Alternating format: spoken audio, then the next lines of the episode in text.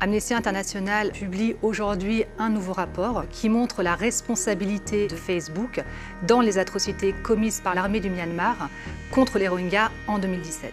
Ce rapport vient montrer que les algorithmes de Facebook ont largement contribué à l'appel à la haine, des homicides, des tortures, des viols. L'entreprise savait ou aurait dû savoir ce qui se passait et s'est abstenue d'agir. Alors Meta, à travers sa plateforme Facebook, utilise des algorithmes qui viennent en réalité façonner tout ce qu'on va voir, c'est-à-dire le contenu de notre fil d'actualité, les recommandations de groupes, d'amis, la viralité des posts. Tout ça est façonné par des algorithmes qui vont privilégier les contenus finalement incendiaires, extrêmes, d'incitation à la haine, tout simplement pour générer davantage d'engagement des utilisateurs et des utilisatrices sur sa plateforme. Ce qu'on a vu, encore une fois, dans les mois et les années qui ont précédé les atrocités euh, de 2017, ce sont des publications, euh, souvent émanant du plus haut niveau, soit de l'armée, euh, soit du gouvernement, des publications incitant à la haine contre les Rohingyas, les déshumanisant complètement, les traitant comme des sous-hommes ou des sous-femmes, appelant à la discrimination, à l'éradication de cette race.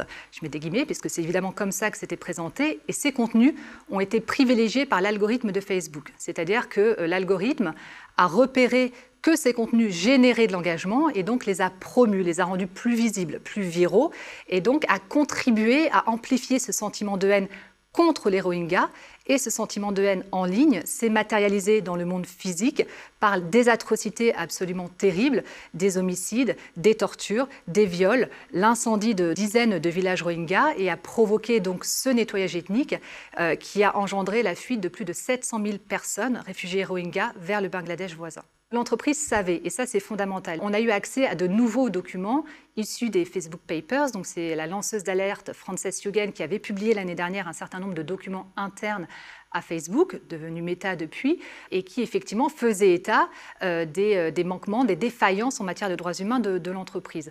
Ce qu'on a pu constater avec notre rapport, c'est que du dire même des salariés de Facebook, l'entreprise savait en réalité les risques de violation de droits humains liés à, à son système algorithmique. Les Rohingyas alertaient, euh, au même titre que d'autres organisations de la société civile, y compris la mission indépendante de l'ONU sur place, depuis des années. En réalité, depuis 2012, il y avait euh, des alertes, des, avertissements euh, dirigés vers Meta sur le risque d'éclatement de violences de masse. L'entreprise n'en a pas tenu compte et donc effectivement, on a vu cette campagne de, nettoyage ethnique se, développer à, grande échelle.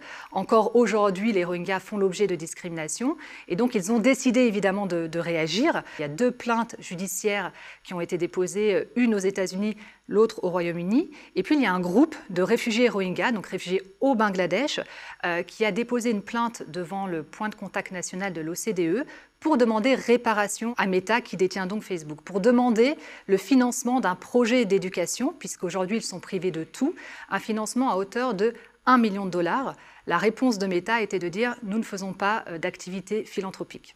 En 2021, les profits de Meta se sont élevés à 46,7 milliards de dollars. Donc financer un projet d'éducation euh, à hauteur d'un million d'euros, c'est véritablement une, goutte d'eau dans l'océan de profits de, l'entreprise. Il faut bien comprendre que 1 million de dollars pour Meta, ça représente 0,002% euh, de son chiffre d'affaires de, de 2021. Meta doit fournir ses réparations. Meta doit payer. Il s'agit de répondre à ses responsabilités en matière de droits humains. L'entreprise a contribué à euh, ces atrocités. Deuxième chose, c'est que l'entreprise doit revoir complètement son modèle de développement économique. En réalité, on le dit, ce sont les algorithmes de Meta qui façonnent absolument tout ce qu'on voit euh, en ligne, qui ont permis à cette violence d'éclater, de s'amplifier. Aujourd'hui, l'entreprise va générer des profits sur le dos de ces violations des droits humains. Pour pouvoir générer des revenus publicitaires, euh, l'entreprise doit garder un maximum de personnes en ligne. Et pour garder ces personnes en ligne, ils vont privilégier des contenus incendiaires extrêmes, tout simplement parce que ce sont des contenus qui vont susciter le plus d'engagement, le plus d'émotion de la part des utilisateurs et des utilisatrices. Donc c'est fondamentalement tout le modèle de développement économique de, Meta qui est à revoir, qui est un modèle qui est incompatible avec les droits humains, qui viole la vie privée, parce que pour pouvoir cibler ces personnes avec des publicités, c'est aussi une surveillance et une captation de toutes les données personnelles qui se font en ligne.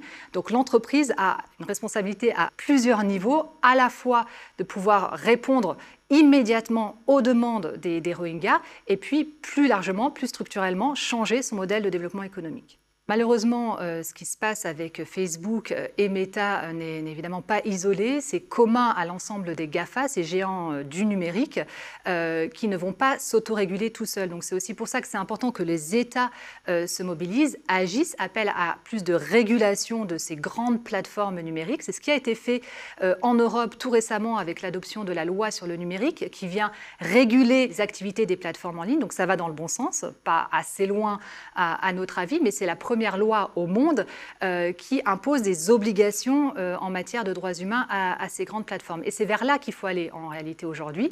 C'est-à-dire que Facebook, Google et les autres GAFAM font partie de nos vies euh, quotidiennes. On utilise plus ou moins tous et toutes ces, ces, plateformes du numérique et on ne devrait pas le faire au détriment des droits humains. Et c'est ça ce qui se passe aujourd'hui. Quand l'Internet est confondu, comme c'est le cas au Myanmar avec Facebook, que ces plateformes sont utilisées euh, par des personnes en situation de pouvoir pour diffuser euh, de fausses informations euh, ou encore une fois des contenus haineux, évidemment que le risque, c'est que ce genre de situation se reproduise ailleurs, particulièrement dans des zones où couvrent des violences ethniques. On sait très bien que ces plateformes investissent beaucoup moins dans les pays du Sud, notamment en ce qui concerne la modération de contenu, que dans les pays du Nord.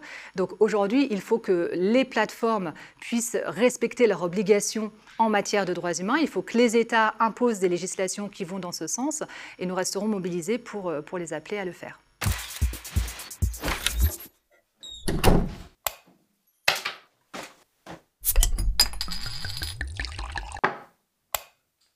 Sais pas si on a, le droit de dire singe parce que on n'a plus le droit de dire les. On dit quoi les petits soldats maintenant C'est ça? La violence dans notre société est liée à une immigration qui n'est pas intégrée. Donc là, t'es vraiment un énorme connard. Un délire homophobe, c'est pas grave. Week-end caniculaire. Macron a reçu le président des Émirats Arabes Unis. Ça me donne envie de gagner encore plus d'argent. Cette entreprise en profite. J'ai vu des chefs d'entreprise étrangers. L'horreur. Il fait ce pourquoi doit, à mon avis, être payé un politique. Très sincèrement, comme disait un de mes prédécesseurs, ça m'en touche une sans bouger l'autre.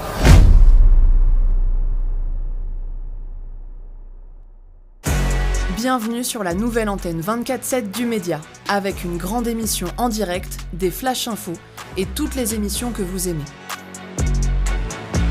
Ne cassez pas votre télé, le Média y fait sa rentrée. Diffusé 24 heures sur 24 et 7 jours sur 7. Soutenez-nous. Aidez-nous à construire la chaîne du peuple.